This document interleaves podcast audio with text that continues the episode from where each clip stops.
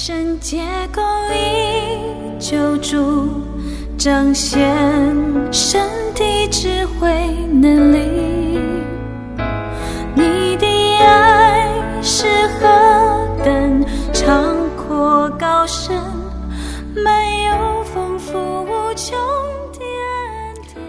亲爱的弟兄姐妹、好朋友们，大家早安，大家好，嗯，开心又是新的一天，愿神的恩典慈爱常常与我们的心同在。今天我们要来读约翰一书的第二章，我要给大家从第三节读到十一节。我们若遵守他的诫命，就晓得是认识他。人若说我认识他，却不遵守他的诫命，便是说谎的。真理也不在他心里了。凡遵守主道的，爱神的心在他里面实在是完全的。从此我们知道，我们是在主里面。人若说他住在主里面，就该自己照主所行的去行。亲爱的弟兄啊，我写给你们的不是一条新命令，乃是你们从起初所受的旧命令。这旧命令就是你们所听见的道。好，我们再来读十五节到十七节。不要爱世界和世界上的事。人若爱世界，爱父的心就不在它里面了。因为凡世界上的事，就像肉体的情欲、眼目的情欲，并今生的骄傲，都不是从父来的，乃是从世界来的。这世界和其上的情欲都要过去。唯独遵行神旨意的是永远长存。我们请杨玉分享。弟兄姐妹们平安！今天我们的进度来到了约翰一书的第二章。那约翰一书总共有二十九，第二章有二十九节。那我先稍微做一点分段，在一到二节，它是延续了整个第一章后半段哦，关于世人犯罪，还有耶稣基督为我们罪做了挽回祭这件事情，而且强调。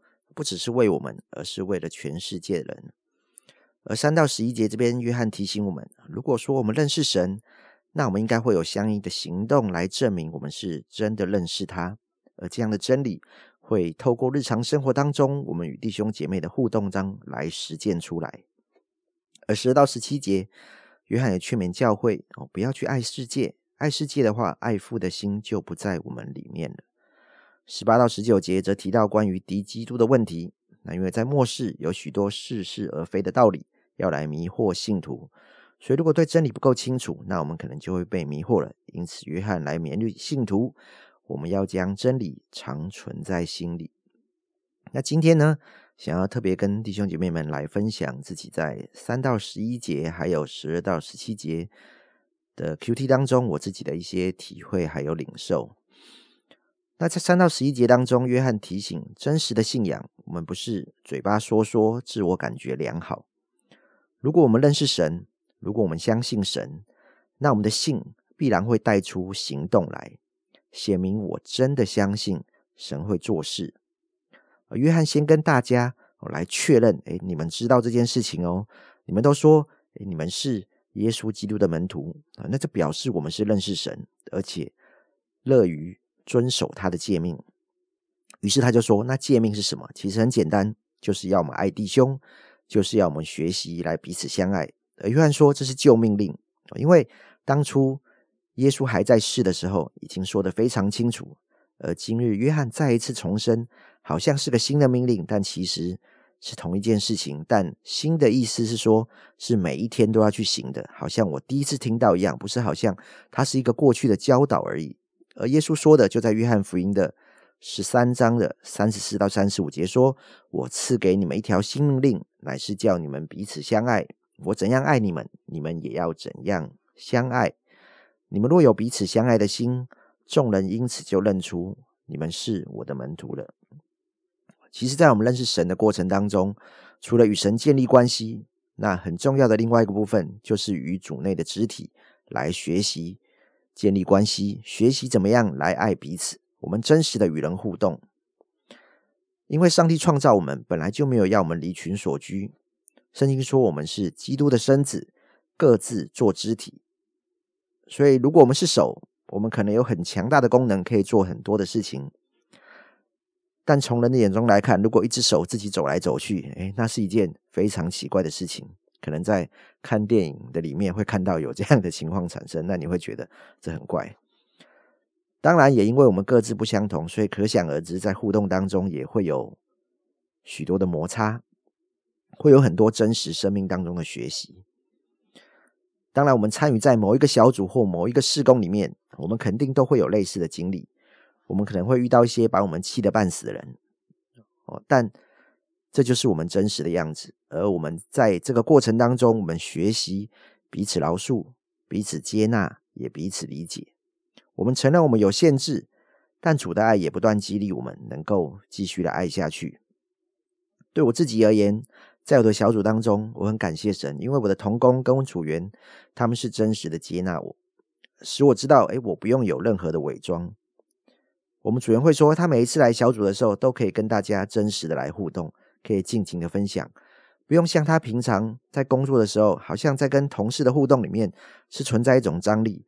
或者他需要担心别人，可能是带着心机，可能随时在背后来捅自己一刀。而看着他们能够以真实的样貌来建立关系，我也为此来感谢主。当然，我也承认我们还是有许多可以学习跟进步的地方，但我们是有盼望的。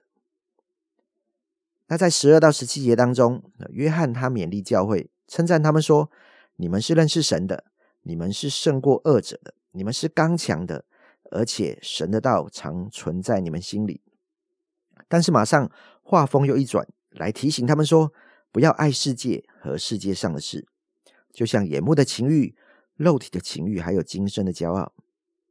可见当时的信徒其实跟现在的我们一样，还是有许多的诱惑。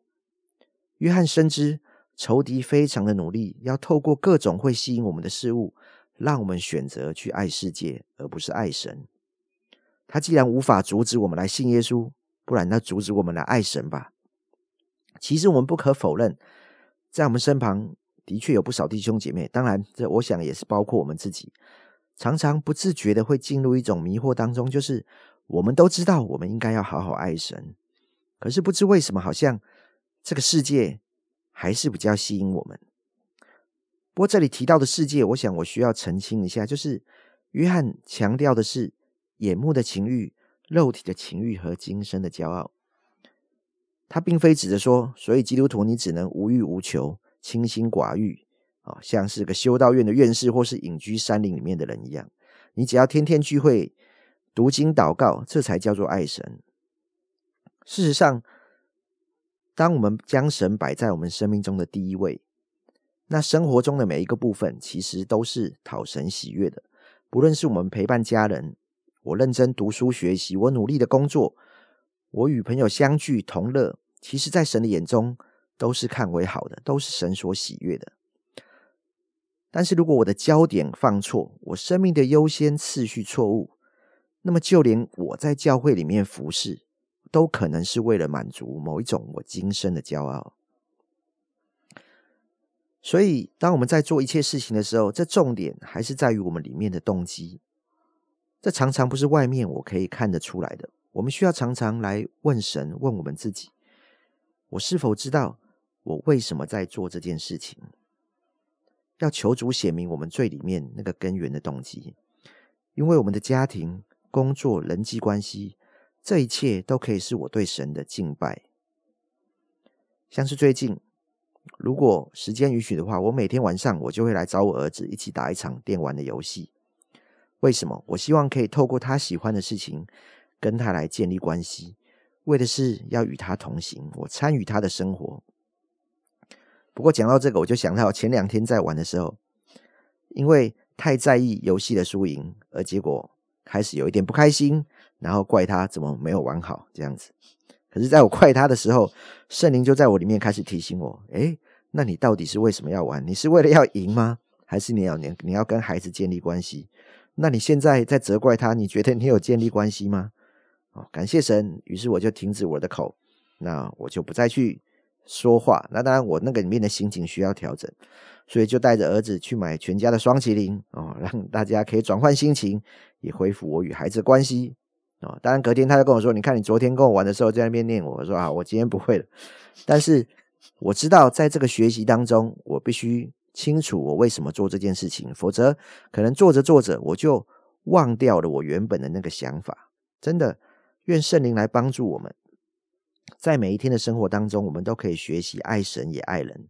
当我们存着爱父的心，将神摆在第一位的时候，那我相信我们所做的每一件事情都可以来讨神喜悦，也使我们自己得蒙益处。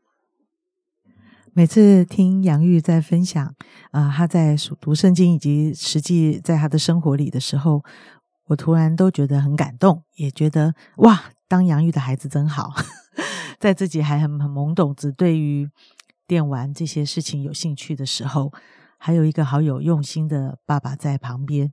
虽然他也是有他怪的地方，突然会骂人，但是他也是会跟他道歉。我觉得人就是这样，就是。就是我们真是有这个心，但是走着走着歪掉，歪掉以后，神的话又把我们导正，重新思考。我今天陪伴他的一个爱的用意是什么？又回转，然后对孩子而言，爸爸不是不会犯错，而是他会跟我道歉。我觉得这是这是是一个他超棒的学习，比他认为他的爸爸是一个完美的，我觉得更容易学会。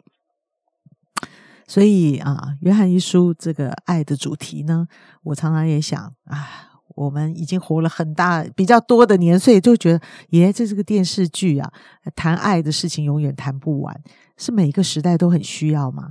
我真心的觉得非常的需要，爱好像滋养着我们的生命，滋养着我们的心灵，滋养着我们呃生命中一切的需要。当有爱的时候。任何困难都可以克服，任何环境都可以面对啊！爱实在是很宝贵的事，所以不仅这个世界知道爱很重要，所以连续剧这个主题各种撒狗血的剧情都有。可是有时候我们会觉得哇，你们很夸张哎，很像演连续剧。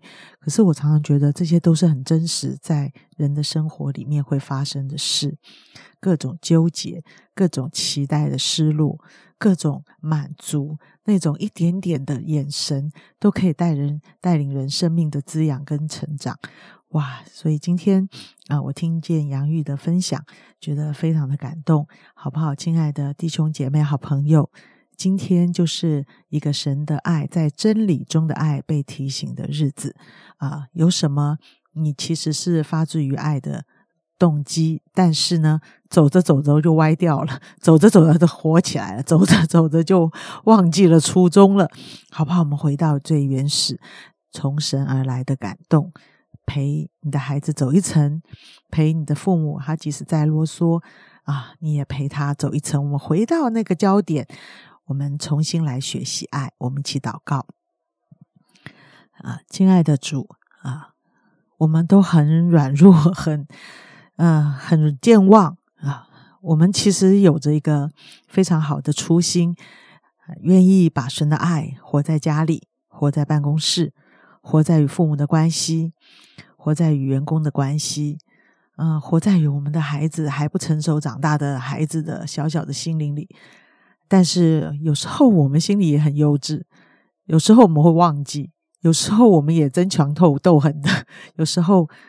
我们好像也忘记了我们原本为什么要做这些事。主耶稣，谢谢你今天提醒我们，让我们重新对焦，回到那个爱的源头啊，在神话语的真理里，我们继续往前走，走这条爱的道路。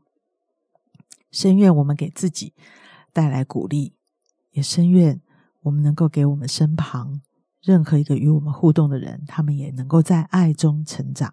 谢谢主的提醒与祝福，祷告奉耶稣基督的名，阿门。举起